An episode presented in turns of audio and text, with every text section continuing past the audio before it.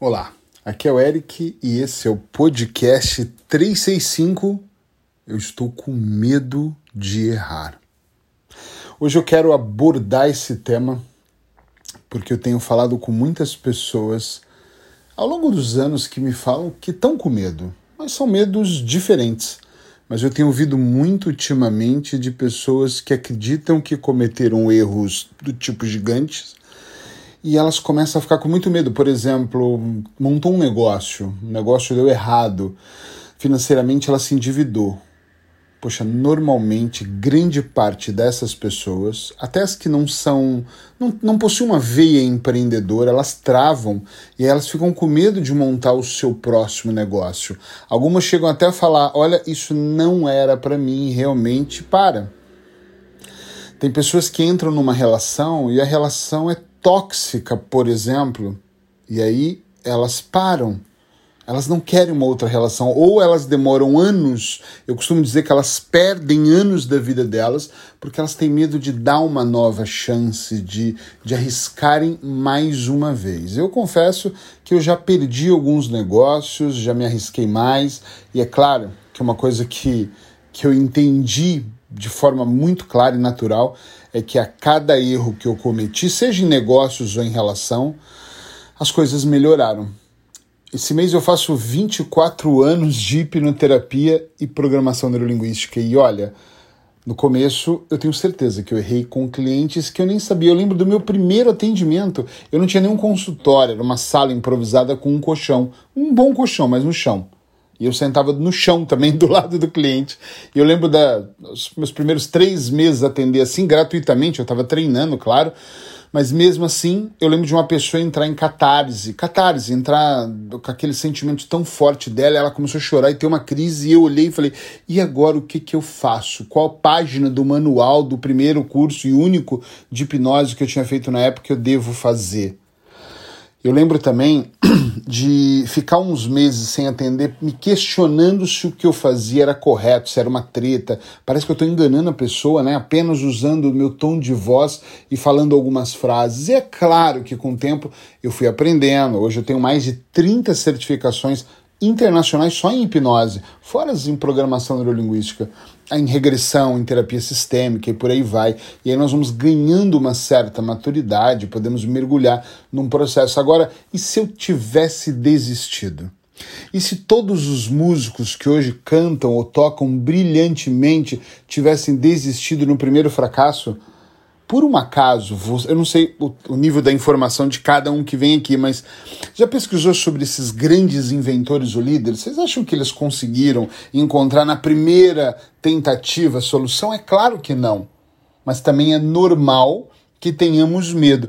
Eu, eu tenho comentado muito que no ano de 2020, que foi o ano pandêmico, né, o ano problema, eu perdi muito, gastei todas as minhas reservas. E chegou em 2021 eu me olhei morando num apartamento, sentado e pensando: e agora? O que, que eu vou fazer?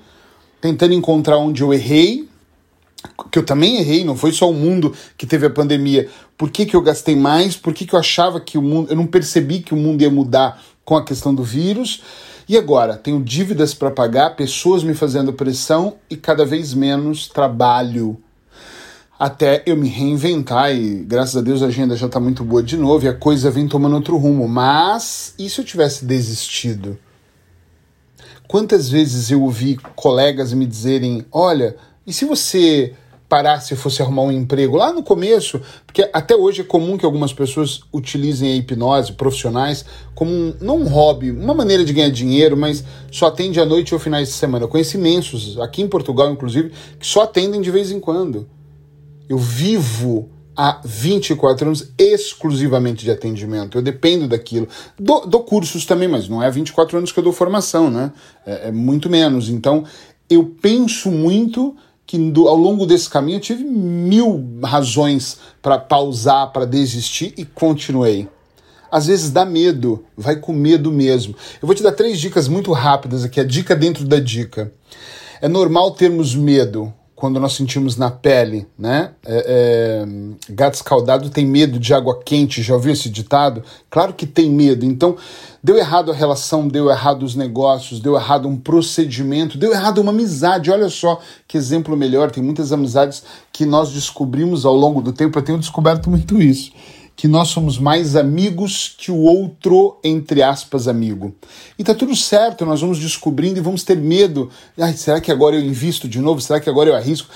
Será que eu abro as portas da minha casa para essa pessoa? Eu vou dizer uma coisa que é muito a minha opinião e você deve filtrar como sempre, porque a ideia aqui é trazer dicas para uma reflexão mais profunda, mas não para você executar cegamente, pelo amor de Deus, temos vidas diferentes. Mas é importante você dar oportunidade. Oportunidade para uma nova relação, oportunidade para um novo negócio, oportunidade para uma nova amizade, oportunidades de tentar corrigir, ajustar e fazer certo. E assim é a vida. Ela não acontece, ela vai acontecendo. E a melhoria é gradativa. Hoje eu estava escrevendo um, um, trecho do meu novo livro, onde eh, ficou muito forte quando eu citei a, questão não é uma melhoria da noite pro dia. Às vezes a gente vê uma vida no Instagram, né, nas redes sociais e fala: "Uau, essa pessoa tem essa vida, eu também quero". Pera. Mas você sabe o que tá por trás? Não interessa, eu quero. Mas às vezes a pessoa levou 10 anos para ter aquele um minuto dela de glória. E você quer ter o contrário, você quer ter 10 anos pela frente de glória em um minuto. É impossível, né? Muita gente fala para mim, eu queria ter essa desenvoltura de falar no palco ou a sua comunicação. Sim, mas eu não nasci assim. Eu fui desenvolvendo ao longo do processo, inclusive errando, inclusive até pensando em desistir. Né? Então, uma dica muito importante aqui é que você não desista de forma nenhuma do seu processo. Não desista. Pausa, respira fundo, mas dá credibilidade, dá oportunidade para o novo negócio. Dá oportunidade para nova relação, para nova amizade. Não é porque um amigo te traiu, ou você achou que traiu, ou uma situação menos boa aconteceu na sua vida, que todas as outras vão ser iguais.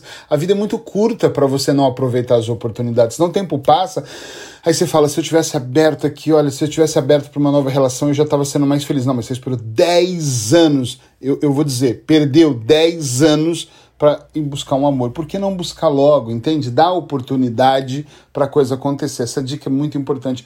Vai, pode ir Eric, mas eu posso mais devagar? Claro, eu também vou mais devagar. Opa, peraí, deixa eu aqui não abrir a porta toda. Vou pro café primeiro, vou depois eu abro a porta da minha casa, sabe? Eu não vou. Eh, o dinheiro que eu perdi no negócio anterior, eu não vou colocar tudo agora e ficar sem nada. Opa, vou pezinho no chão, que você vai aprendendo. Isso é evolução. Essa é uma dica importante. Segunda dica é não modere, ou melhor, vou fazer diferente. Não copie, modele as pessoas.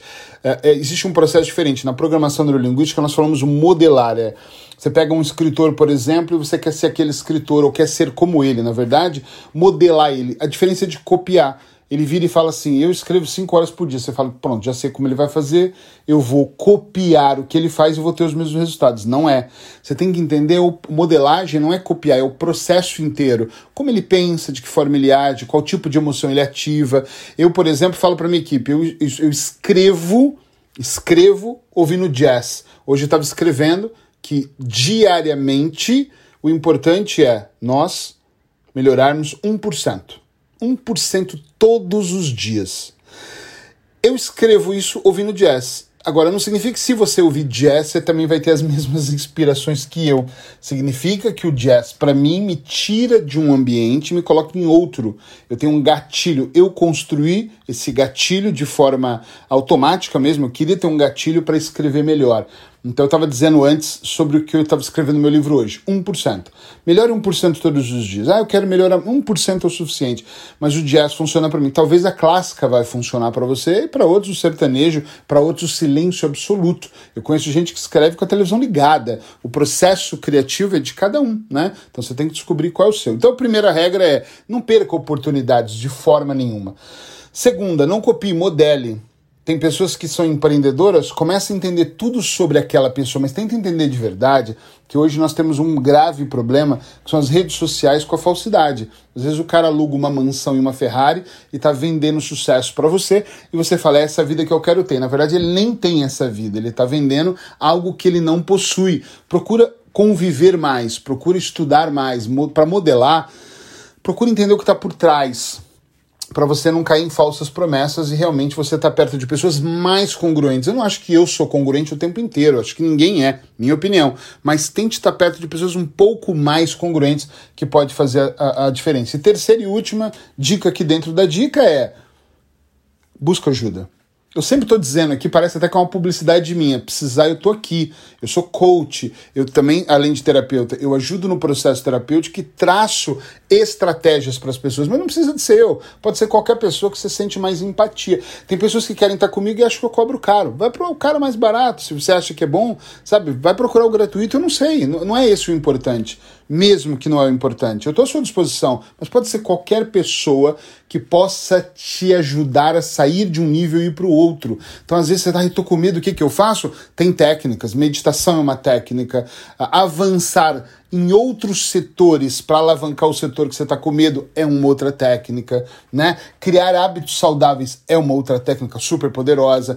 Às vezes eu falo que eu, eu não caminho para emagrecer provavelmente me ajuda no meu processo. Mas eu eliminei 19 quilos sem caminhar um dia, só com alimentação. Agora é que eu tenho caminhado meus 10 quilômetros diários. Entende onde eu quero chegar aqui? Não é só sobre uma coisa, eu caminho por outra coisa. Eu caminho para manter meu corpo ativo, eu caminho para ter disposição durante todos os dias, porque durante todo o dia, né? Então, antigamente eu vivia morrendo, sete horas da noite eu tava, ai, cheio de dores e cansado. Hoje eu faço 10 km de manhã, 9 horas da noite eu ainda tô no pique, eu vou dormir mais tranquilo. Então, assim, para mim não é uma coisa, é todo um processo. Caminhar faz eu ouvir podcasts, faz eu inspirar e respirar, faz eu intuir coisas importantes. A meditação que vem a seguir do caminhar mexe com o, o, a minha mente de uma forma brutal. Se eu não caminhasse, eu seria um potencial ansioso. E não, a meditação faz eu desacelerar minha mente. Então, busque pessoas que conhecem o caminho, porque às vezes você está com medo, mas você fez errado. Então você pode buscar um empreendedor que vai saber te ajudar a ajustar os erros. É que, Eric, eu tenho muito medo. Então busca um terapeuta que faz hipnose eu vou falar do que eu entendo, ou terapia sistêmica, ou, ou programação neurolinguística, ou mesmo um coach para te ajudar a desenvolver a estratégia para você sair do ponto A, que é o ponto atual que você tá, talvez estagnado, né, e para o ponto B, que é o estado desejado, eu quero ir para lá, mas eu não sei como é, não vai por você só. Eu, 24 anos sendo terapeuta, indo para o quarto livro, com a experiência que eu tenho, eu busco coach. Eu gosto mais da pegada do coach. Eu busco coach para para estratégias de vida. Chegar e falar: olha, cheguei até aqui, mas daqui eu não estou conseguindo sair. O que, que eu faço? O coach faz uma série de perguntas e de repente eu falo: Eureka, era isso que eu não estava vendo. É normal que quando nós estamos envolvidos demais conosco dentro de um processo, a gente não consegue às vezes enxergar o que está tão óbvio, né? E às vezes não é o que nós não enxergamos, é a maneira como é demonstrado. Eu muitas vezes, eu trabalho muito com empresários que eu mostro um caminho para ele ele fala: caramba, isso é muito óbvio, porque eu não vi? Porque o sua teimosia, o seu foco, o seu direcionamento estava para outro lugar. É isso, olha, beijo no coração, não tenha medo e se tiver, toma uma respiração ou quantas for necessário e vá com medo mesmo. O importante é melhoria, 1% todos os dias, mas não fica no mesmo lugar, porque a vida é dinâmica, ela vai caminhando e não perca as oportunidades de somar mais processos felizes na sua vida. Se foi bom para você esse podcast, por favor, compartilha com outras pessoas para que outras pessoas também saiam desse limbo do medo, desse ladrão de sonhos, como eu gosto de dizer, e pode avançar, possam avançar para um próximo nível. Beijo no coração. Se Deus quiser, amanhã tem mais podcast 365.